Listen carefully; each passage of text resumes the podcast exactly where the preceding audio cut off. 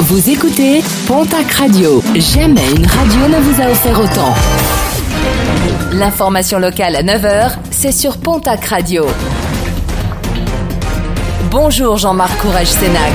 Très bon début de semaine à vous toutes et vous tous. Une enquête pour homicide volontaire ouverte à Pau après la découverte dimanche matin du corps d'un homme sans vie, quartier Saragosse. Un homme retrouvé à l'angle des rues Henri Dunant et Pasteur Cadier.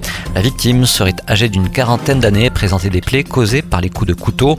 La police scientifique présente sur place a effectué plusieurs relevés. Un individu interpellé placé en garde à vue mercredi dernier à Séméac dans les Hautes-Pyrénées. Un homme de 33 ans a poignardé au flanc le nouveau compagnon de son ex devant le lieu de travail de la victime. Les faits ne se sont pas arrêtés là puisqu'il a tenté de l'écraser avec sa voiture en prenant la fuite. Ce dernier a été mis en examen par le parquet de Pau. À un homme de 65 ans a été grièvement blessé vendredi suite au passage de l'orage et des fortes rafales de vent. Alors qu'il circulait sur l'avenue des Lilas, un arbre est tombé sur sa voiture. Il a été transporté dans un état grave vers l'hôpital. Sa passagère a, elle, été plus légèrement touchée.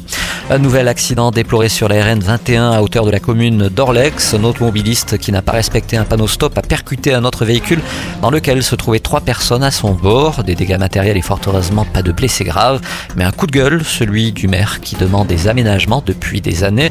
Pas moins de 17 accidents ont été recensés à cet endroit depuis le début de son mandat. Inauguration programmée ce lundi, celle du nouveau pôle d'échange multimodal du côté de la gare de Pau. Deux nouvelles passerelles ont été ajoutées pour traverser l'Oust, dont les berges ont été aménagées. Un local vélo fermé est désormais présent. Terminus également du Phébus à retrouver sur place. À noter que le chantier de reconversion de la halle Cernam va bientôt démarrer. Un tiers-le de 3500 mètres carrés devrait y trouver Et puis en sport cyclisme, le Pyrénées Cycling Trip est de retour dans les Hautes-Pyrénées.